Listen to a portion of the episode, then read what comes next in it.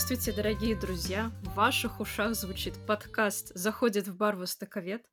И сегодня я познакомлю вас со своим другом. Во-первых, здравствуй, Родион. Здравствуй, Алина. Здравствуй, Артем. Да, всем привет, ребят. Сегодня с нами Артем. Это мой друг и сокурсник из Владивостока. Мы вместе учились в Дальневосточном федеральном университете. Я на корееведа, Артем на китаиста, а, а вместе мы ходили на дополнительные пары по английскому языку для того, чтобы получить дополнительный диплом переводчика еще и по английскому. Так мы познакомились и дружим уже вот 8 лет. Блин, слушай, прям так много времени прошло. Офигеть, да. В общем, Алин, мы решили с Алиной, что мы в первые пару выпусков будем звать наших друзей, которые как-либо связаны с Азией. И я с Артемом лично не знаком, поэтому для меня эта запись это будет тоже такой первая, первая, первая встреча с человеком. И позвольте тогда задать мне первый вопрос Артему. Можно, Алин? Давай, жги. Всё, спасибо. Расскажи, пожалуйста, я очень люблю Китай, но у меня никогда не было желания поступить на китаиста или там на китаеведа как именно с такой, с профессиональной точки зрения, расскажи, пожалуйста, что вообще, э, как так получается, что люди такие, ага, я хочу, вот у меня есть 4 года своей жизни, и я хочу их отдать полностью изучению какой-либо конкретной чужой страны, культуре, языку, традициям, людям и так далее. Вообще, как э, к этому приходит, как, как ты к этому пришел, и и что, наверное, тебе это дало? Вот так. И как потом ты это использовал в своей жизни? Ну, давай по порядку. Ну, по порядку. Э, Мне кажется, во-первых, нужно родиться во Владивостоке или жить где-то там рядом. Я не знаю, я сам родился во Владивостоке, всю жизнь там, ну, не всю жизнь, там до каких-то 22 го- лет я там жил. И у меня были довольно хорошие оценки, я хорошо сдал ЕГЭ, но я абсолютно не знал, куда поступать. Как-то в 10 классе э, сказали, что было День открытых дверей, тогда это еще был э, ДВГУ. Этот- вроде как еще даже не переименовали ДВФУ, были только планы. И я поехал на День открытых дверей с своими одноклассниками и как-то попал вот в этот восточный именно корпус, потому что сестра моего одноклассника была японистка, и это считалось очень престижно. По крайней мере, когда я рос, если ты японист, то это классно, престижно. Плюс тогда я с- смотрел аниме постоянно, как и вообще многие в моем возрасте. И э, думал, все, я поступаю на япониста. Пошел э, на этот день открытых дверей. Там был очень классный профессор, э, вьетна- вьетнамист, и он в основном все рассказывал про Вьетнам, но мне все понравилось, честно. Он так это интересно рассказывал, что я думаю, блин, наверное, я все-таки поступлю сюда, но на япониста. Вьетнамизм мне как-то, вьетнамистика меня как-то не привлекала. Э, В итоге я закончил, хорошо сдал ЕГЭ, думал, куда поступать, и просто под... я решил изначально, что я буду во Владивостоке, я не хотел уезжать, у меня даже мысли такой, честно, не было. И э, подал на международные отношения, на регионоведение и э, на востоковедение. И когда уже мне сказали, что я прохожу и туда, и туда, туда, туда, я подумал, что, наверное, все-таки быть лучше востоковедом, все-таки там э, и язык, и еще какая-то э, по- спойлер. То есть помимо языка у нас еще было разделение на три специальности. Это экономика, история и, собственно, филология. И я думал, что пойду на экономику, у меня будет язык, плюс еще что-то экономическое. И, честно, я тогда вообще после школы, мне кажется, как и многие, я особо не представлял, чем я хочу заниматься. А сейчас И представляешь? Э, Ну, я уже занимаюсь чем-то, поэтому, А, в принципе, э, относительно представляю, да, как у меня есть какой-то план и какое-то понимание. Но после школы этого понимания вообще не было. У меня были хорошие баллы ЕГЭ, то есть я знал, что я пройду на бюджет. Ну и когда э, я сделал в итоге финальное решение, нужно было выбирать язык, и я уже помню, что все, я выбираю японский, и что-то меня прям в самом конце переклинило, и я написал в приоритете первый, первый у меня было Китай, экономика, и второе я Япония, экономика. И подумал, ладно, куда распределят, то распределят. Ну вот, оказался китаистом. Никакого интереса Китаю у меня вообще не было, я скажу честно.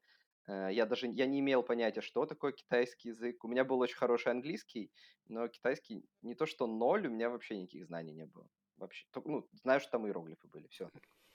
Слушай, а, можно такой офф-топ? Я заметил такой момент, что а, все люди в моем окружении, которые как-либо интересуются Китаем или как-то с ним связаны, они вообще залетные. Ну, то есть они совершенно случайно попадают как-то в эту тусовку с Китаем, и, значит, не целенаправленно туда шли изначально. И случайно как-то так получается, что они вдруг оказываются рядом, и потом им супер нравится. Э, ну, мне кажется, что у меня в группе были все такие. Не, не, не было людей, которые вот я прям обожаю китайскую культуру, слушаю пекинскую оперу и вот хочу знать язык, знать, о чем они там поют. Я что, один такой? Блин. И когда мне Алина рассказала про тебя, я думаю, вау, ну да это действительно... Это исключение из правил.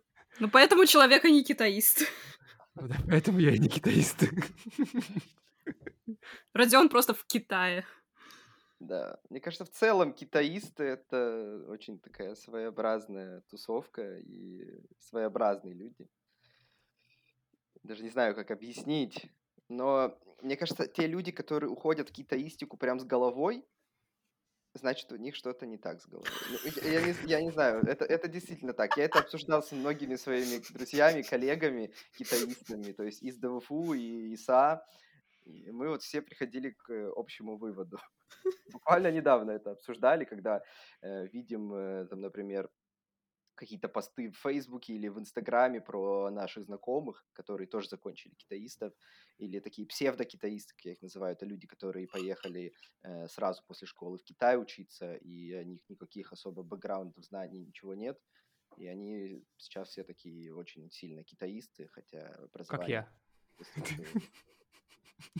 Ну, ты же не говоришь, что ты китаист. Не, я не в китаист ни в коем случае. Ну вот, самого начала это обозначило. Там э, эксперты, вот эти инфо-цыгане все. Ну, сейчас, наверное, спрос на инфо-цыганство большой, поэтому надо же как-то себя рекламировать. Хорошо, слушай, ну, я правильно понимаю, ты поступил на востоковедение, э, проучился там 4 года, и за вот э, время, пока ты учился, ты ездил по обмену в Китай. Ну да, в итоге получилось как 5 лет. То есть А, 4 потому года что... в Все, Владивостоке, и понял. академический отпуск на- нам говорили брать, поэтому я после второго курса взял год академа и поехал э, в Нанкин на, на год. Самое интересное, а какой это год был? Это был... э, э, Я поехал осенью 14 и уехал летом 15 Просто я знаю университет, в котором ты проходил языковой год. Я рассматривал его как один из тех для поступления когда-то давно. И у меня пару знакомых есть из этого университета, в котором ты языковой проходил, да. А это Нанкинский, Нанкинский педагогический, если я не ошибаюсь. Да, который по-английски normal.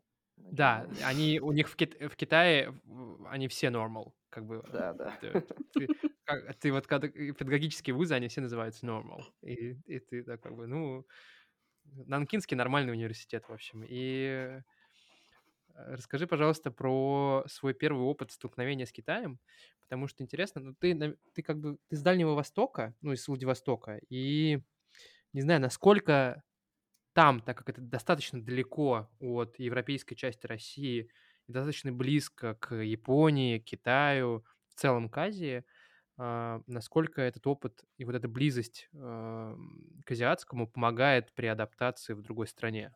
Или вообще не помогает, вообще ничего не значит? Ну, именно про опыт столкновения с Китаем первый сложно описать, потому что я вот сам в Одессу помню, у нас вот были всегда эти рынки китайские, особенно когда я был маленький, как мы с мамой туда ходили закупаться, я прям помню, приходишь, и ты как будто попадаешь в мини-Китай, но это я уже потом понял, когда поехал, собственно, в Китай.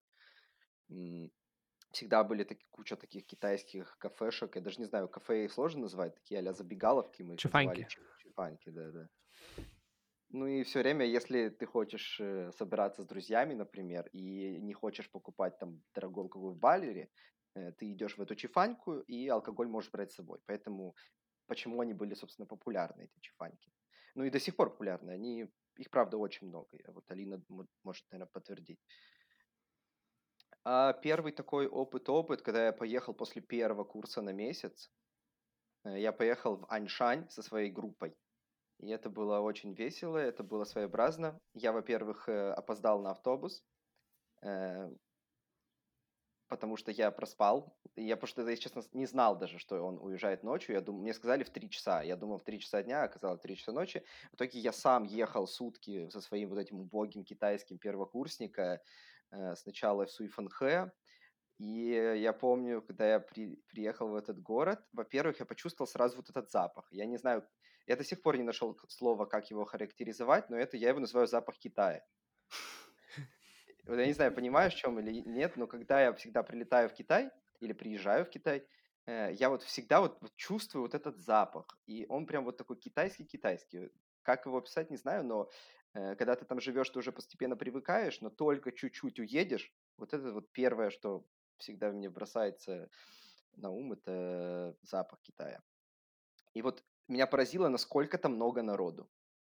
Там было просто какое-то невероятное количество людей, особенно на вокзале, потому что мне потом нужно было брать поезд, и 19 часов на поезде, в тряс... на поезде трястись, э, ехать там вот в этот Аньшань. И это меня очень поразило. Еще меня очень поразило то, что все были вывески, я прям это помню, что все вывески, реклама, везде были китайцы. И я, я никогда не был э, за границей, это был мой первый раз, и это меня очень сильно удивило. И м, у нас была замечательная преподавательница, э, история культуры Китая, пара называлась Друфу. Она характер- охарактеризовала это так. Она, спро- она задала вопрос группе, это было на третьем курсе, что вас больше всего удивило в Китае? И мы там что-то отвечали, но, мне кажется, не совсем релевантное. И она ответила, мне кажется, в точку. То, что у многих русских и, наверное, у многих белых людей все-таки есть какое-то Китаю и китайцам, может быть, или было, по крайней мере, какое-то пренебрежительное отношение. И она сказала, что ее первое ощущение, когда она туда приехала, что вот она приезжает в Китай, и там вот одни китайцы. И в, ну, в ее там сознании, я не знаю, российском или каком плохом, э, они все китайцы, они должны, ну, должны там за чашку риса работать и так далее. А ты приезжаешь, ты видишь, что они все вполне себе очень хорошо живут и вполне себе очень счастливо живут.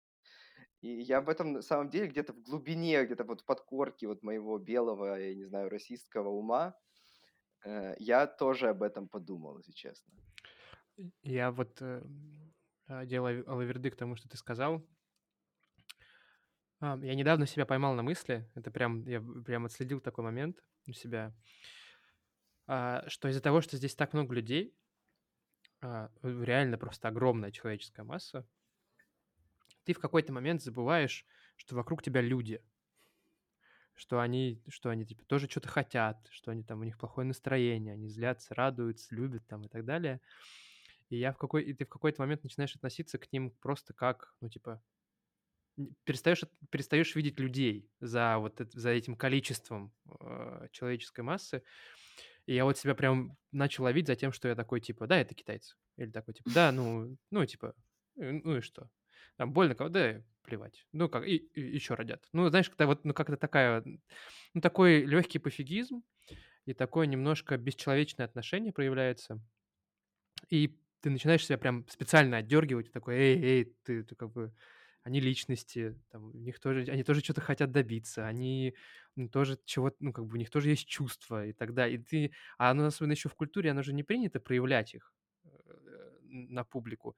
И ты ходишь, и так они как, как роботы такие, с одной и той же мимикой, как бы там не... Только молодежь там как-то по-другому выделяется. И ты специально себя прям начинаешь отдергивать и говоришь, нет, они там все, все разные, все люди тоже, у них там, и надо относиться к ним как к людям, и ты прям специально себя заставляешь это делать, потому что действительно, ну, в такой массе ты как бы просто забываешь про это. Ну, я, я понимаю, это знакомое чувство. Тоже, я тоже всегда старался себя одергивать от этой мысли, то, что все вот эта вот масса, как ты назвал, я не хотел тоже рассматривать людей как масса, но когда ты в Китае, это правда так. Их настолько много, что они... Это опять же вот этот вот шаблон, да, клише, то, что они все похожи. Они действительно многие китайцы очень похожи. И особенно вот эти китайские аишки, например, вот действительно это как э, копировать, ставить. Вот эти одни и те же их фиолетовые куртки, одни и те же прически, и ты уже, да, в какой-то момент теряешься в этом. Это правда, и тут, ну да, тут, наверное, когда, когда ты не бывал, в Ки- не, не жил какое-то продолжительное время в Китае, это, ну, сложно понять, про что говорим. А, ну хорошо, э, ты вот да, продолжай, возвращаясь к твоему путешествию на поезде, так и едешь ты в Аньшань на поезде, 19 часов и как? Ну, кстати, было нормально. Мне повезло, что я был в вагоне, который был немножко отделен. Мне очень повезло. Потому что пока я искал свое место, я шел, и там ну, происходил полный трэш. Там вот были какие-то крик, шум, гам. Все ели эту лапшу уже заваривали. То есть мы только сели, они уже все заваривали лапшу. Э, запах был тоже не самый приятный, я в шоке, там мне, мне 19 лет, я, я там молодой студент с э, плохим китайским, один, первый раз за границей. Э, в итоге я нашел свое место, и мне повезло, что у меня мой вагон был отгорожен от других, то есть там было только вот наша вот эта вот типа а купешка, и шторы. А за шторами были бортпроводники, и вот эти проводники, которые там тусили, они особо не орали, ничего такого не было. То есть у меня был очень спокойный вагон, и я прям хорошо поехал. У меня были адекватные соседи. У меня, я помню, был, э, был дедушка и бабушка. Они на меня так смотрели, улыбались и говорили, какие у меня красивые глаза, и какой я, какой я молодой, и какой я красивый. И вот это примерно весь путь. Э, примерно вся жизнь иностранцев в Китае, да, примерно, примерно... Ну, по факту, да, это фактически вся жизнь иностранцев в, Кита... Э, иностранцев Китае. Это ты такой вот молодец, красивый, и такая вот красивенькая обезьянка сидишь. Но у меня были хорошие соседи, мне повезло. Женщ... Я еще боялся э, не выйти на свои станции, и в итоге я нашел там женщину, и она мне подсказала, на какой станции мне выходить. И тоже сказала, что у меня очень хороший китайский, хотя китайский у меня был ужасный. Ну вот, такая история. Приехал, меня встретили друзья, и это был очень классный месяц. Э, учиться мы там не особо учились. Хотя, знаешь, э, я на самом деле там учился, э, но в основном одногруппники просто тусили, бухали. Но было весело. Я помню, мы постоянно куда-то ходили, ездили, там были в Даляне, в Шиньяне, еще в каких-то там городках маленьких. Ну, короче, обследовали, так сказать, район, регион. И было еще все очень дешево, потому что это было до обвала рубля. Да, помню, тогда курс был один к пяти. Да, чудесное время. Тогда курс а, был и... 1 юань 5 рублей. Я сейчас помню. Да, был, мне кажется, э, еще чуть-чуть меньше, насколько я помню. Но он э, примерно вот в этом, я, в тринадцатом году я ездил э, в Пекин, а. и вот примерно тогда курс в тринадцатом году был 1 к 5. Ну вот. Ну да, чудесные времена дешевого Китая когда ездишь только на такси и особенно ничем себе не отказываешь. Это правда. Um, хорошо. И ты дальше поехал на стажировку уже на год. Да. И поехал в Нанкинский нормальный университет.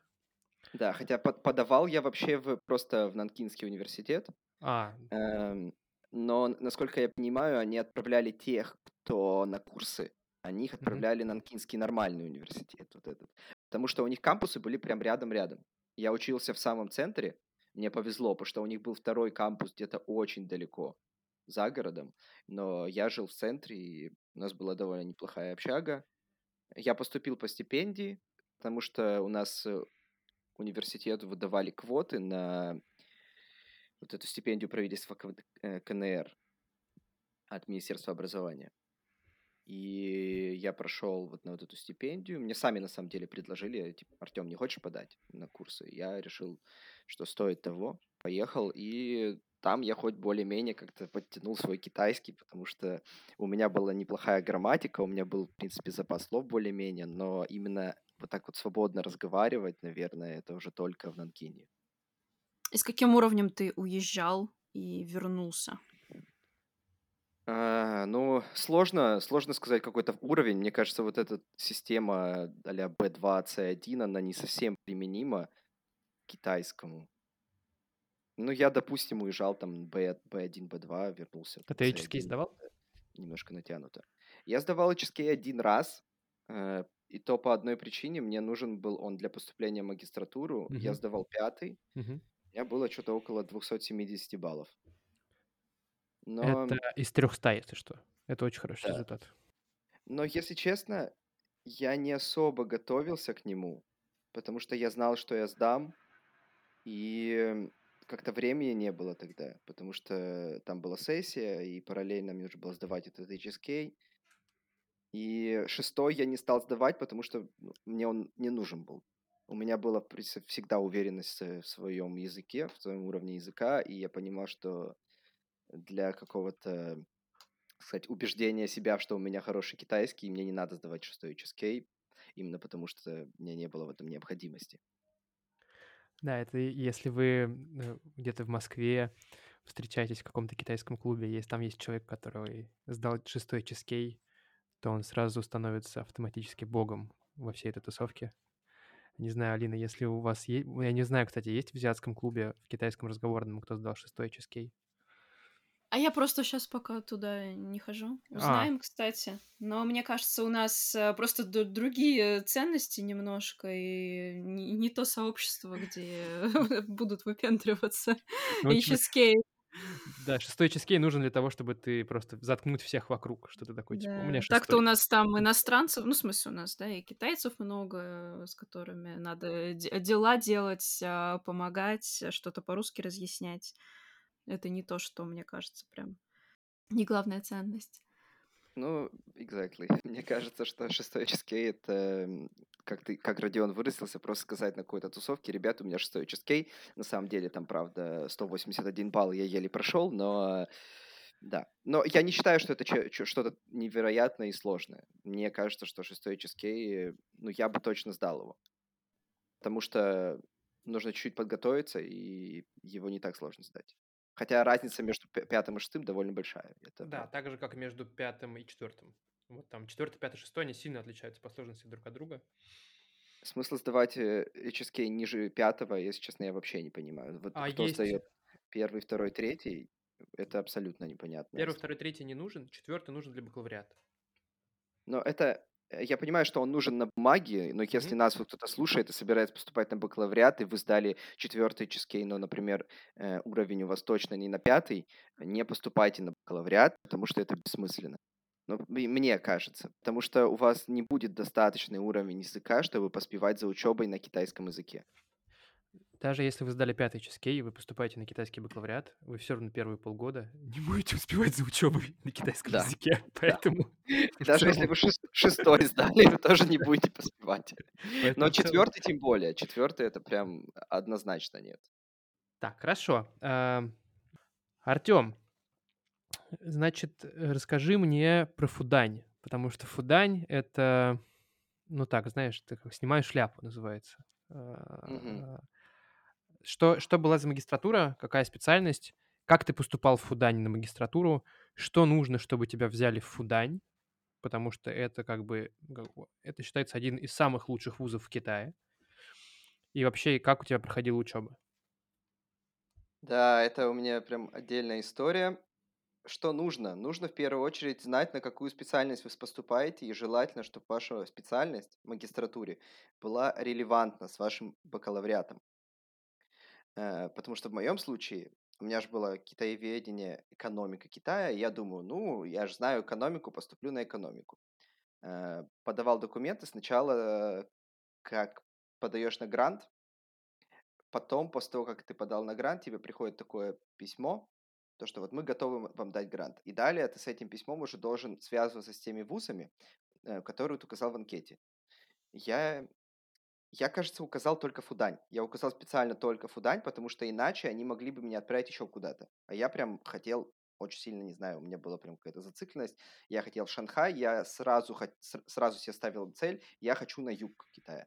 Я не хотел на север. Я такой больше южный китаец. И, в общем, мне дали эту стипендию, я связался с Фуданем. У меня тогда не было по факту ничего, у меня даже не было HSK, потому что я, не знаю, у меня какая- какая-то была мысль, что если я уже э, учился на китайском, то особо HSK не нужен, либо я думал, что, что я вообще туда приеду и его сдам. В итоге они мне сказали, нужен HSK, я сразу же побежал сдавать. И у меня еще было интервью. Э, я поступал на специальность международная торговля, год Зимауи. И это был как Master of Science. То есть там были предметы именно больше связанные с каким-то количественным анализом. То есть М. это больше статистика, математика, эконометрика и так далее. И я тогда этого не, не особо понимал, потому что те экономические предметы, которые были у меня, они были не очень релевантны тому, что в итоге я буду проходить в Удане. Но каким-то образом я очень даже неплохо прошел собеседование. Я до сих пор помню, мне задали вопрос, каких экономистов, ну, труды каких экономистов ты изучал, и я понимаю, что в ДРУФУ мы это особо труды никаких экономистов не изучали. И я что-то там понапридумывал, э, потом начал говорить, как я люблю Китай, и как вообще я там э, люблю китайский язык, и вот э, как-то мы очень заболтались вот этой профессоршей, я не знаю, я уже, честно, не помню, кто, кто меня собеседовал, я На просто помню, китайском что... интервью было, да? Да, конечно. Мгм. Я помню, что кто меня собеседовал, я этого человека потом в Удане не видел, я даже не с, ним, с ней не познакомился. Не знаю, кто это был. Но в итоге я прошел собеседование, но HSK очень долго ждал результат. И буквально там уже несколько дней, когда был дедлайн, я все звонил в этот Фудане, они никак не могли подтвердить мое поступление, они мне не скидывали вот это письмо о зачислении, letter of, of pre-admission, которое я должен был послать в Москву. В итоге в день дедлайна вышли результаты HSK онлайн, я им отправил вот этот скриншот, а, они сказали, вот, спасибо, но нам нужен сертификат. В итоге я опять их звонил, им звонил, их уговаривал. В итоге мне удалось их уломать. Скриншот пошел. э, В итоге я благодаря разнице во времени успел, э, потому что в Москве уже там есть такой чудесный человек, Ольга Полищук. Она занимала, занимается Господи. Тоже, да, знаешь? Это про Ольга Полищук. Так, ладно. ам, Сори, тогда я сейчас. Ага. А, Ольга Полищук — это сотрудник Министерства образования, который занимается, занималась, я так понимаю, всеми грантами, которыми выдает, эм, которые идут через Министерство образования для, для подачи на стипендии правительства Китая. Но в этом году, в прошлом году, вернее, всеми, все организации а, возвращением российских студентов в Китай, спец- ну, чартерными рейсами занималась она же. Мгм. Поэтому все сотни, а то и почти тысячи студентов, которые уехали в Китай, все знают имя теперь Ольга Полищук. Я думаю, что Ольга Полищук познакомилась со всеми, потому что почту ей спамили, ей звонили, ей звонили на личный телефон, там, ей спамили на почту, писали на WhatsApp, потому что было куча вопросов. В общем, с Полищук перезнакомились все. И, по-моему, даже я ей тоже звонил по, как- по какому-то вопросу. Ну, в общем, Полищук теперь достаточно известная фигура среди китайских студентов, среди ру- русских студентов, которые обучаются в Китае, потому что все возвращение проходило через нее. Мгм. Ну, Даешь Ольгу Полищук нам в подкаст героем. обязательно. Мне кажется, она много интересных историй Да расскажет. уж, конечно. Еще на протяжении стольких лет. Да, ну вот э, и она буквально мне говорит то, что наш сотрудник уже поехал в посольство, но ничего страшного, я просто на почту скину, и они там распечатают и подадут. И вот э, благодаря ей я, можно сказать, поступил в Удань, меня одобрили. Она очень отзывчивая и классная. Да, М, да. Очень, очень классная женщина, а, потому что я знаю, ну, ви- видел, наблюдал, как много, она многим ребятам при возвращении в Китай помогала. Ну хорошо, блин, как не внезапно всплыло имя этого человека, я не ожидал. Ну ладно. Вот. Мир китаистов тесен. Это Да, земля давно помню. круглая. Да. Ну хорошо, ты попадаешь в Фудань на три года в магистратуру и живешь в Шанхае. Ты, ты, ты поступил на самую крутую стипендию, потому что, насколько я знаю, правительственная стипендия это самый шик, который есть. Это Ну да, она была неплохая. То есть мне Это- платили 3000 юаней в месяц, Да. у меня было бесплатное жилье и страховка. страховка, бесплатное образование, бесплатные учебники. Ну, учебников там особо не было, и там была библиотека, мы могли А. ей пользоваться, там брать что-то, да. Вот, Сами но находили учебники, да, сказать. это ст стипендия, которая действительно стипендия вам в месяц. э, Есть та- такая штука, называется living allowance. э, Действительно, государство Китая платит по 3000 юаней просто, чтобы могли кушать на личное пользование. Ну, не считая жилье, которое было очень даже неплохим, я помню. У меня была комната и было вообще все. То есть у меня был, э, был свой душ, туалет и комната. И на, на этаже по две кухни было тогда. Ну, Артем, извини, ты учился в Фудане. Ну, Но я бы не сказал, что это было в самом лучшего качества. То есть э, я помню до сих пор этот желтый кондиционер, который я попросил с самого начала мне прочистить, и сколько там было пыли я... в этом фильтре. Мы с тобой в разных категориях разговариваем, потому что у тебя просто был кондиционер. А, понятно. В Шанхае без кондиционера...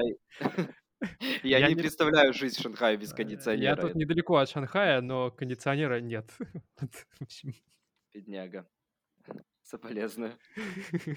А где ты сейчас Я в находишься? Ханчжоу. А, Ханчжоу. Да. Неплохой город, я там был пару раз. Да, но он сильно близко к Шанхаю, буквально там в 100 километрах. Ну да, там на Гаутхе где-то сколько, минут 45, я думаю, 50. 30-45 минут, да. Хорошо. И Вот ты в Фудане. Э, Расскажи вообще, что такое жизнь а, обычного студента магистратуры в китайском университете? Ну, не знаю, в, любой, как там в других университетах, но в Фудане была очень тяжелая учеба. Вот э, из-за того, что у меня не было бэкграунда, во-первых. Во-вторых, я учился полностью на китайском, полностью с китайцами, и требования ко мне были такие же, как китайцам. И у меня был неплохой китайский тогда, э, потому что я постоянно работал то ли переводчиком, то иногда гидом, и практиковался. Но когда ты приезжаешь, ты не знаешь именно этой профессиональной лексики даже на русском, то тогда было очень тяжело. А преподаватели, они все уверены, что ты все знаешь. Потому что ты же поступил в Фудань. И я до сих пор помню, что там было, допустим, где-то 100 китайцев. У нас было как эм, вот эта встреча а-ля break, in- break the ice, да? когда ты приходишь и знакомишься там со всеми, и там была аудитория где-то 100 человек, и я просто вхожу туда, и я понимаю, что я единственный белый, и я, я думаю, вот попал, блин.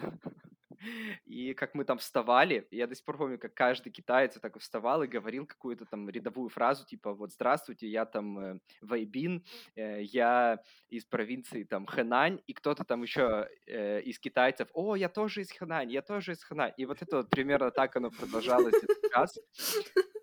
Очередь дошла до меня, и я сказал то, что я, тип- тип- ну, я из России, из Владивостока, и там спасибо там всем, был рад там вашим быть одногруппником, что такое там сказал, и просто такое молчание гробовое. No comments. Да, это было, это было очень неловко. Но я помню, что я прям обрадовался, когда одна девочка сказала, что она из Новой Зеландии. Просто она, она была как бы кореянка, которая переехала в Новую Зеландию. И я уже думал, все, я не один. Но потом еще оказалось, что есть э, еще одна кореянка есть одна монголка. То есть я не был совсем один. Был еще парень из Индонезии, но это был фейковый индонезиец, потому что он был, по сути, китаец, который из Индонезии. И были такие же у нас канадцы, которые английского вообще не знали, но которых паспорт Канады. Хуачао. Ну, типа да, типа Хуаи вот эти. Они почему всегда, они всегда говорят Хуаи. Хуатяо, как я понимаю, это поколение, которые давно переехали. А Хуаи это А. недавно. Слушай, я не знал. Я, я почему-то думал, что их хватало. Ну ладно, не суть. Я, я потом погуглю. Я момент. тоже так думал, пока э, не переехал в Китай, не стал с ними разговаривать и не, ну, не услышал вот эту фразу Хуаи. Хуатяо, мне кажется, не так часто употребляют. Хм. Но я не вдавался в подробности, если честно. Ладно, я, я уточню у китайцев, если что. У своих Да. потом. Обязательно. В общем, учиться было тяжело. Учиться было очень-очень-очень тяжело, но несмотря на это, там э, было очень классное комьюнити иностранцев. Во-первых, кампус Фу- Фудани он огромный, он просто какой-то невероятных размеров, и у нас у своих у иностранцев был такой а-ля мини-кампус огороженный, куда, если у тебя нет карты, ты не попадешь. То есть сюда по факту могли попасть только иностранцы. И там э, все иностранцы, они как жили отдельно. Немножко, я не знаю, может быть, чтобы не допустить там иностранного влияния на умы китайских студентов или по какой еще причине, но мы жили отдельно, у нас было очень классное комьюнити, я там завел очень много классных друзей, с которыми я до сих пор общаюсь. И это было очень веселое время. Особенно вот первый год, когда только приехал. Э, мы постоянно куда-то путешествовали, ездили не только по Китаю. И я не скажу, что мы там по каким-то клубам ходили, не особо, если честно. Но мы постоянно общались, и я завел очень много классных друзей.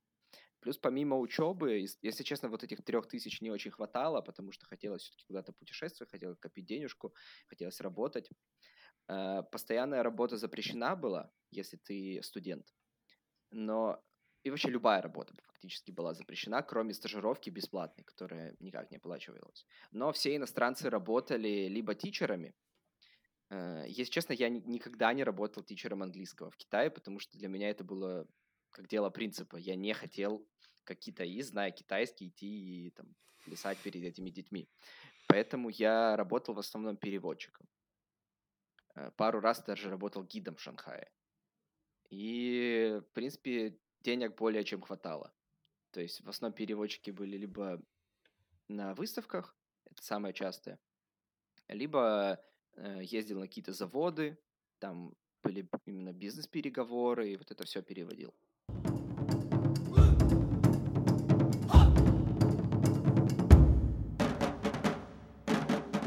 Значит, ты жила в отдельном кампусе вместе со всеми иностранцами. Я, кстати, не знал, что в Фудане отдельный кампус для иностранцев. Я слышал. он не отдельный, то есть это как кампус в кампусе. То есть э, ты как бы заходишь сначала через одни ворота, и потом вот этот а мини-кампус для иностранцев, там, где просто были как бы, вот была основная общага для магистров PhD и некоторых, кто учился на курсах, и были маленькие общаги.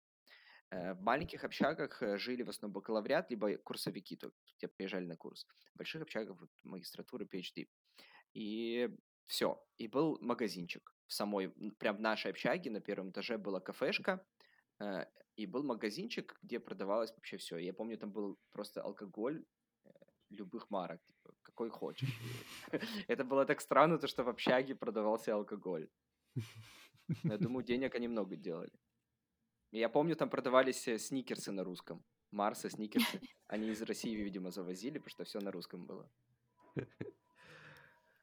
Слушай, Для тех, кто не знает, в Китае почти нет шоколадок, и вот эти все Марсы, Сникерсы, Твиксы, там я, уже я неправда. Видел только, я видел только Сникерс. Но в то время вообще нигде не было. Был только Сникерс э, в Walmart. Все. Сникерсы есть теперь везде, а еще появились шоколадки Dove. О, боже, точно, я забыл. Э, шоколадки Дав были, да. Все, все, согласен.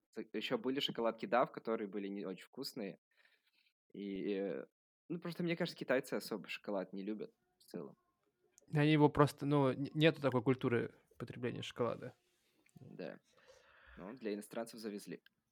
Слушай, хорошо, ну вот ты учишься три года в Фудане, ты становишься профессиональным экономистом, Э, там уже с, уже с, с магистрантским дипломом. Что происходит дальше? Но это вообще происходит не дальше, это происходит во время, uh-huh. когда у меня уже был последний семестр, это был э, январь 2020 года. Mm. Э, я у меня уже были билеты во Владивосток, потому что во время Чунде, ну, во время китайского Нового года mm-hmm. в Китае делать вообще нечего. Я всегда улетал э, в Россию домой, mm-hmm. чтобы не мерзнуть в этой холодной общаге без отопления. И случился ковид, и я не смог уехать обратно. И в итоге доучивался, я защищал диплом онлайн, слава богу, это мне очень помогло. И далее я в августе 20-го переехал в Москву. Да, давайте про работу Артема потому что, мне кажется, опыт Артема еще интересен тем, что Артем себе не ставит никаких границ, занимается чем хочет. Захотел, отучился в Фудане, э, навестил родителей во Владивостоке, из Владивостока защитил свою э, дипломную работу и потом рванул в Москву. Вот. Э, насколько я помню, Артем тогда хотел работать а, с Китаем, но попал в очень интересную другую компанию. Вот, а потом и вовсе обратился на Запад. Мне кажется, сейчас было бы интереснее поговорить о том, чем занимается Артем, потому что он живет в Берлине. А, кем ты работаешь, а, какие задачи решаешь, вообще как сейчас складывается твой карьерный путь? Да, ну я, наверное, начну с Москвы. Да, я помню, я прилетел в Москву, я, не, я вообще ничего не искал перед прилетом, я прилетел, снял Airbnb на месяц и очень быстро нашел работу в компании «Русский Орел». Я работал там бренд-менеджером, но продукт был очень интересный. Я работал бренд-менеджером по огнестрельному оружию. У меня была...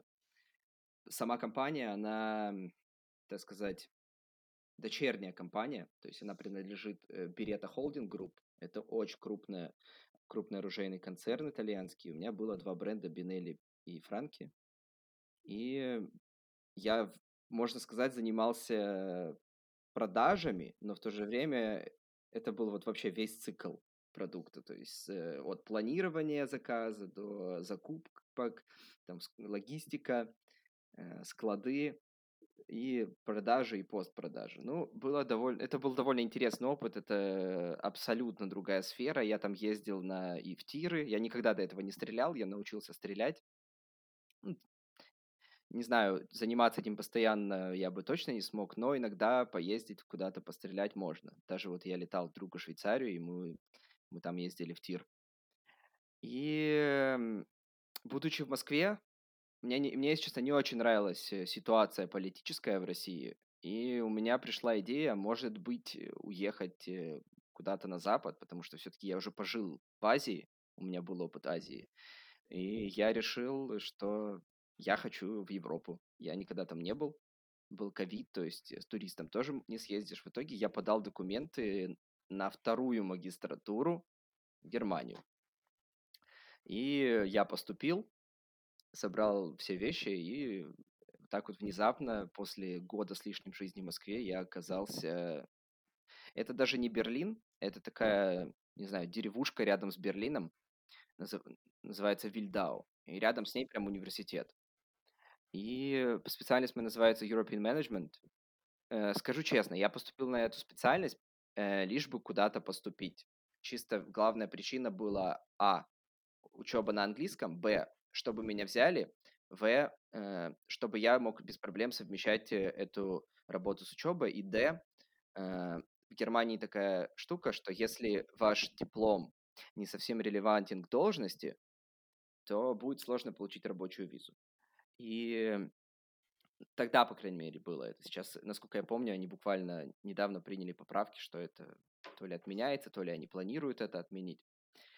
А, и с этой специальностью, как менеджер, если там есть слово менеджмент, значит, мне открыты, так сказать, многие очень дороги. И я приехал сюда, поступил. А, учеба здесь не очень сложная, если честно. На английском все. Рядом с Берлином это тоже был основной фактор потому что я не знаю немецкого, я, если честно, его даже особо сейчас не учу, потому что у меня, во-первых, учеба, во-вторых, работа. И почти сразу я нашел работу в электронной коммерции, я занимаюсь э, закупками. Меня взяли, ну, я думаю, изначально из-за китайского. Сейчас, если честно, я с Китаем реже стал работать. Сейчас я в основном занимаюсь именно поставщиками из других регионов. То есть все, кроме, все, все, кроме Китая, Тайваня и Гонконга. И эм, когда я пришел, это, это как бы это компания стартап, довольно крупный стартап. Они занимаются, ну или их основной фокус, это бизнес, называется FBA. Amazon FBA. Fulfillment by Amazon. Это когда ты закупаешь какой-то товар где-то, э, привозишь на склад Amazon и начи- ну, создаешь листинг на Амазоне и начинаешь продавать. Э, и компания, она скупала вот эти бренды, которые уже существовали на Амазоне с хорошими рейтингами, с отзывами, с продажами, то есть э, те бренды, которые уже устоявшиеся. Они покупали эти бренды и начали, ну и начинали именно операционно как-то ими руководить, управлять и улучшать. В итоге у нас уже этих брендов чуть ли не 200 штук. Мы уже куп... Наша компания вот за год с лишним, что я работаю, она очень, очень сильно выросла чуть ли не в 10 с лишним раз. Купила еще двух конкурентов. и продолжаем расти. Я отвечаю конкретно за sourcing, то есть я ищу поставщиков, если у, не знаю, у бренд-менеджеров или у продукт девелопмента у них появляются какие-то идеи для, для продукта, то я уже ищу поставщиков, договариваюсь конкретно, веду переговоры. В общем, сорсинг. И второе, я занимаюсь именно стратегией. Как э, из-за того, что мы все процессы строили с нуля, как оценивать поставщиков, как конкретно принимать решение, какого из поставщиков мы примем, как конкретно э, вести оплату. То есть вот этим всем тоже занимался я. И я работал part-time, потому что по закону, если ты учишься full-time, ты не можешь работать full-time. Но в апреле, с 1 апреля я выхожу уже на полную ставку. А, я хотела вернуться немножко назад к твоему, Артем, интересу к Японии. Mm-hmm. Просто интересный факт, что пока Артем жил, работал в Москве, успевал совмещать работу с э, учебой э, в Japan Foundation, э, программа, где можно бесплатно учить японский язык для тех, кто находится в Москве, поскольку они сейчас в онлайне во всей России. Вот два раза в неделю, я помню, ты учился вечером на онлайн-курсах по японскому. И даже переехав в Германию, продолжал. А, Можешь рассказать, а, как ты решил изучать еще и японский? Мне показалось очень здорово, что ты ну, довольно долго его изучал. То есть мне кажется, что вообще, в принципе, взрослую жизнь, работу тяжело совмещать с а, таким с полноценной, с полноценными такими языковыми курсами. А, какой у тебя сейчас уровень? И знаю, что ты планируешь сейчас новое путешествие, да? Ты уже два раза был в Японии, ты планируешь новое путешествие. И как ты планируешь а, может быть, э, пересмотришь какие-то свои записи, вспоминать, э, наверстывать свой японский. В общем, если у тебя, может быть, даже желание э, заняться им снова, в общем, какие у тебя сейчас отношения с японским языком и с Японией? Так, много вопросов. С самого начала тогда, насчет курсов. Да, я когда жил в Москве, я всегда знал про эти курсы, они еще были в Владивостоке, и я подумал, что, наверное, в Москве тоже должны быть такие бесплатные курсы от Japan Foundation. У меня было тогда просто много времени. Я работал, но я как-то всегда все успевал, и я понимал то, что было бы классно заняться еще чем-то. И эти курсы были бесплатные, мне всегда был интерес к Японии, у меня был интерес к японскому языку, мне именно нравится, как он звучит, Плюс иероглифы я уже знаю, и я подумал, наверное, мне будет легче даваться. И, если честно, мне довольно легко давался японский.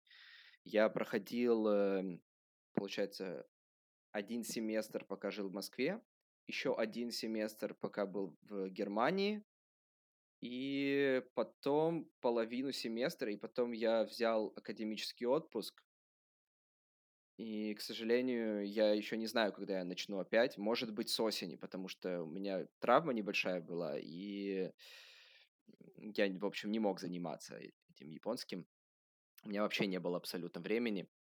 Но мне очень это нравилось, это обалденный язык, и там довольно неплохое преподавание, плюс возможность заниматься онлайн, находясь в Германии, еще и бесплатно, и одновременно познакомиться и с языком, и с людьми, и с э, какими-то именно аспектами культуры страны. Мне кажется, это было, было, это был очень классный опыт. Язык, язык давался мне, в принципе, не так тяжело. Э, я не знаю, что, ну, какой у меня уровень, я не думаю, что он особо высокий. Я читаю, естественно, кану, то есть я читаю хирогану, катакану. Я, я знаю, как читаются некоторые канзи, ну и плюс я понимаю значение в целом некоторых канзи. И, ну, и в Японии, я думаю, точно не пропаду, и какие-то элементарные моменты там могу объяснить, как куда пройти и так далее, если вспомнить это. В целом, э, читаю более-менее сносно. Почему решил? Ну, потому что мне всегда нравилась Япония, как я уже упоминал. Я, если начинал там смотреть аниме, то сейчас я смотрю иногда кино, иногда что-то читаю на японском, либо слушаю аудиокниги. Смотрю лекции про историю Японии. Вот у меня не так давно прослушал лекцию прям Э, на Ютубе есть очень классный чувак. Если честно, я не помню его название канала, сейчас я не скажу. Но у него интересные лекции и по Китаю были, и по Японии, и вообще по мировой истории. Такие подкасты, лекции подкасты. И вот я прям прослушал, и мне просто очень понравилась страна, когда я там был. Я там был два раза, и я прям под большим впечатлением остался. Именно поэтому я еду туда еще раз. Вот буквально через полтора месяца я там буду. Артем у нас очень классно планирует путешествия. На самом деле, вот у нас была в начале прошлого года лекция в азиатском клубе от Артема. Артем просто рассказывал о своем путешествии в Японию, показывал фотографии, но на самом деле те, кто тогда присутствовал, до сих пор вспоминают это мероприятие, потому что очень сильно запомнилась система, по которой Артем свое путешествие планирует. Просто, честно, я с таким никогда не сталкивалась. И э, вот мои, мои знакомые, которых я туда пригласила, до сих пор это вспоминают и э, восхищаются. Можешь рассказать, как ты планируешь путешествие? Потому что помню, что ты принес целый файл э, нам на встречу, где было буквально поминутно расписано, как ты определяешь а, места, которые ты хочешь посетить, да, там в каких-то конкретных городах, где ты будешь жить, а, там, насколько рядом там с какими-то достопримечательностями, каким транспортом ты будешь добираться. В общем, это на самом деле очень интересно. Занимаешься ли ты этим сейчас, и сколько у тебя времени уходит на то, чтобы спланировать такое путешествие? Ну, если честно, я удивился. Я сначала не понял, о чем ты. Я думаю, вроде все так планируют Нет, нет. Ну, если честно, все просто. Набираешь, набираешь в Гугле э, название страны, э, backpack itinerary, и ищешь там, и напишешь сколько дней. И тебе по- примерно покажут, какие места там кто едет. Нужно, естественно, найти какие-то нормальные itinerary, не то, что ты типа вот э, приезжаешь там э, в Гинзу и гуляешь. Ну, типа да, это так и есть, ты приезжаешь в Гинзу, гуляешь, но на весь день на это тратить, мне кажется, смысла нет. Там можно погулять пару часиков и поехать еще куда-то. И я уже открываю сам Google карту и смотрю вообще, что где находится, например. Смотрю, э, то есть Google карта, она и показывает, например, железнодорожный, да, по железнодор... железную дорогу, как можно добираться. И я смотрю, какие примеры достопримечательностей где что находится. Э, отмечаю их такими флажками на карте и дальше уже строю маршрут, как будет именно с логистической точки зрения быстрее откуда до куда добираться. Ну и таким образом я могу посещать, вот даже сейчас открыл свою Google карту и смотрю на Японию и мой следующий маршрут. Ну и примерно, если есть вот эти флажочки, ты примерно понимаешь, сколько времени на что и куда и где. А дальше я уже обозначив, так сказать, основной маршрут, какие города и какие места, я уже смотрю, э, как я между городами буду путешествовать и как мне, например, удобнее будет доехать от, от точки А до точки Б, чтобы это было не, не посреди бела дня, да, когда я могу погулять, а чтобы это было, например, вечером, когда я уже подуставший и я просто хочу, например, посидеть в поезде. Э, ну вот примерно так планирую маршрут. С перелетами также смотрю э, примерно какие там самые дешевые авиабилеты, потому что я всегда путешествую, ну, стараюсь путешествовать лоукостерами. Если, например, я в Азии, э, между странами я всегда брал рюкзак и просто, просто ездил по, от одного, одной стороны к другой э, с одним рюкзаком, потому что, мне кажется, там особо вещей не нужно, особенно в Юго-Восточной Азии. И э, выбирал даты, смотрел, где, куда самые дешевые билеты, и вот так вот ездил, заранее составляя тоже примерно сколько дней буду в каждом месте. Я стараюсь не задерживаться долго на одном месте. Я, если путешествую, то там 2-3 дня максимум. Но если это не Токио, например, или не, не какой-то большой другой город, то есть там можно остаться подольше либо этот город, который может быть как каким-то хабом, где ты остаешься и просто делаешь такие однодневные трипы небольшие э, по другим городам. Ты сейчас в Японию поедешь а, в какие-то совсем другие места или что-то посети, посетишь из того, что где ты уже был? Но я, естественно, посещу места, где я уже был. То есть я обязательно поеду в Токио, потому что мне очень нравится Токио. Я обязательно еще раз побываю в Киото, и я еще раз хочу съездить в Нару, потому что мне очень нравится Нара, и я спланировал путешествие так, что я там буду во время ханами, то есть во время цветения М. сакуры. И я думаю еще раз ездить в Миядзиму, это остров рядом с Хиросимой. Я там был довольно давно, свое первое путешествие. И я там был э, в апреле. Сейчас будет март. И я помню то, что мне очень понравилось, и я подумал, что у меня хватает времени заехать туда на день, и я поеду туда еще. А так в основном будут э, новые места. Я, я до сих пор не был на Сикоку, и вот я планировал сейчас вот трип по Сикоку, куда я поеду именно. Плюс э, есть такая префектура Вакаяма, я там хочу еще путешествовать. Вот примерно, примерно такой трип будет. И я до сих пор не был в некоторых местах, которые рядом с Токио. Это я прям буду от, из Токио выезжать и путешествовать. Таиланд ты тоже так составляешь или поедешь по таким туристическим местам, в которые обычно наши соотечественники едут?